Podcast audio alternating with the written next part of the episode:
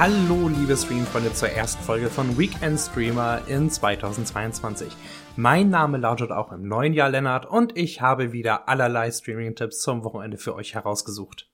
Und diese Woche möchte ich nur eine Serie etwas eingehender besprechen und euch Arcane ans Herz legen. Und ja, mir ist bewusst, dass die Show schon seit ein paar Wochen bei Netflix verfügbar ist und schon von jeder Richtung aus gelobt wurde. Allerdings habe ich es erst jetzt geschafft, zwischen den Feiertagen mir die Serie anzuschauen und möchte nun mein eigenes Lob aussprechen. Wer es noch nicht weiß, Arcane basiert auf dem populären MOBA-Game League of Legends, kurz LOL, von Riot Games. In der Animationsserie geht es vorrangig um einen Klassenkampf in einer steampunkigen Fantasy-Welt, in der es zwei Wissenschaftlern gelungen ist, durch technischen Fortschritt Magie zu erzeugen und zu kontrollieren.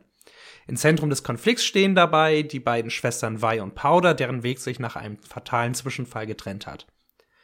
Einige Jahre später treffen Vi, die im Gefängnis saß, und Powder, die sich inzwischen Jinx nennt und eine gefährliche Psychose entwickelt hat, wieder aufeinander. Ich will aber nicht zu viel verraten, denn die Story über Liebe, Verrat und Politik und noch sehr viel mehr wird wirklich kreativ, emotional und mitreißend erzählt. Ein weiteres Prunkstück ist zudem der grandiose wie dynamische Animationsstil, der sich aus einer Mischung von CGI und Handzeichnungen zusammensetzt. Wenn ich einen einzigen Kritikpunkt nennen müsste, würde ich bemängeln, dass die Serie, der man übrigens wie in meinem Fall auch ohne LOL-Vorwissen problemlos folgen kann, einige erzählerische Fässer aufmacht, die am Ende der ersten Staffel nicht zugemacht werden. Aber dafür gibt es ja Fortsetzungen. Weitere nennenswerte Serienneuheiten bietet unter anderem Amazon Prime Video mit allen 15 Staffeln von Emergency Room, für mich so eine Art Comfort Food fürs Auge, und die beiden Staffeln der Dramedy-Serie Pushing Daisies, die seinerzeit viel zu verfrüht gecancelt wurde. Außerdem gibt es bei Disney Plus jeweils die zweite Staffel der Krimiserie Big Sky und der leicht obszönen Musikcomedy Dave.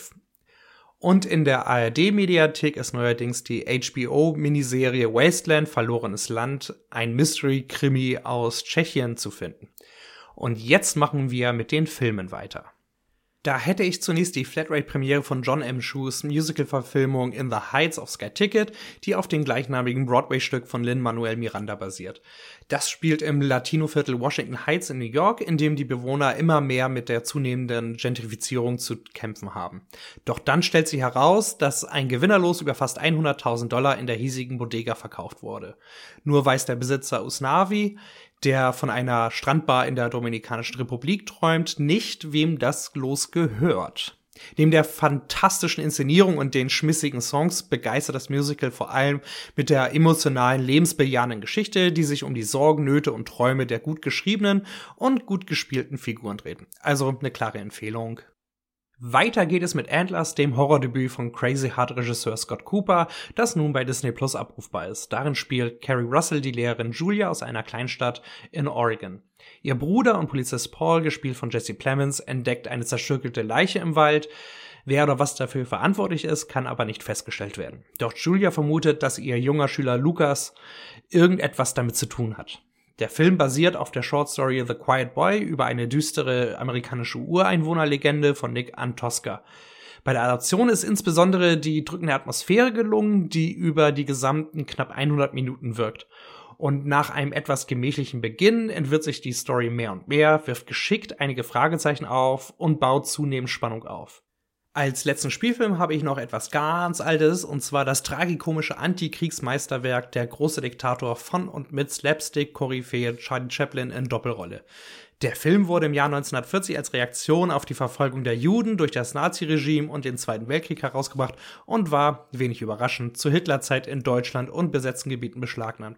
Es geht um den größenwahnsinnigen Diktator Adenoid Hinkel auf Welteroberungstour. Ich frage mich, auf wen diese Figur basiert und einen jüdischen Friseur, der versucht, der Verfolgung durch dieses Regime zu entkommen. Jeweils gespielt von Charlie Chaplin. Für mich gehört die leidenschaftliche Rede von Chaplin am Ende des Films zu den großartigsten Monologen der Kinohistorie. Pure Gänsehaut. Den Meilenstein findet ihr derzeit in der Arte-Mediathek sowohl auf Deutsch als auch auf Englisch und Fake-Deutsch mit französischen Untertiteln. Bevor ich weitermache, noch ein kurzer Hinweis. Gerne hätte ich euch schon etwas über George Clooney's neues Drama The Tender Bar mit Ben Affleck in der Hauptrolle auf Amazon Prime Video erzählt. Leider habe ich es für diese Folge nicht rechtzeitig geschafft, mir den Film anzuschauen. Das werde ich aber für die nächste Episode nachholen und gegebenenfalls Bericht erstatten, falls der Film etwas kann. Nun habe ich noch meinen Doku-Tipp, bei dem es sich diesmal aber eher um ein Special handelt, nämlich Return to Hogwarts zum 20. Jubiläum der Harry Potter-Filme auf Sky Ticket. Dafür haben sich allerlei Leute, die der Franchise damals vor und hinter der Kamera Magie verliehen haben, an alter Wirkungsstätte getroffen und über die Entstehung, den Hype, die Probleme und und und gesprochen. Dabei sind unter anderem Dan Radcliffe, Rupert Grint und Emma Watson alias Harry, Ron und Hermine sowie die Regisseure der acht Filme. Für Fans des Potterverse, zu denen ich mich ohne Zweifel zähle, ist es natürlich eine unverzichtbare Reunion mit Tränengarantie. Etwas schade ist es allerdings, dass manche noch lebende Akteure wie Dame Maggie Smith, Michael Gambon oder Robert Pattinson nicht dabei waren. Aber die haben sicherlich auch viel am Hut und ein witziger Fauxpas ist den Machern übrigens auch unterlaufen. Statt eines Kinderbildes von Emma Watson ist ihnen nämlich ein Foto von Schauspielkollegin Emma Roberts reingerutscht. Via Instagram haben sich die beiden auch schon darüber amüsiert. Zu schlechter Letzt möchte ich mich noch über den ersten Rohrkrepierer in 2022 aufregen. Das wäre der grottige Actioner Hardkill in dem ein völlig abwesender Bruce Willis ein Schatten seiner selbst ist. Die Story ist genauso hohl wie die Dialoge des dilettantischen Ensembles und in der wichtigsten Kategorie für das Genre der Action versagt der Film auf allen Kanälen. Ich weiß, dass ich schon öfters auf Bruce Willis' jüngsten Filmoutput draufgehauen habe, aber ich höre erst auf, wenn Brucey wieder etwas ordentliches macht oder zumindest aufhört, in derartiger Rotze mitzuspielen. Spielen ist übrigens eine äußerst nette Beschreibung für seine Performances darin. Lange Rede, kurzer Sinn, Hard Kill auf Sky Ticket solltet ihr wie Covid meiden. Das war es jetzt auch von meiner Seite für diese Woche. Ich hoffe, ihr seid gut ins neue Jahr gekommen und könnt mit meinen Tipps etwas anfangen. Vielen Dank für eure Treue und ein schönes Wochenende. Bis nächste Woche.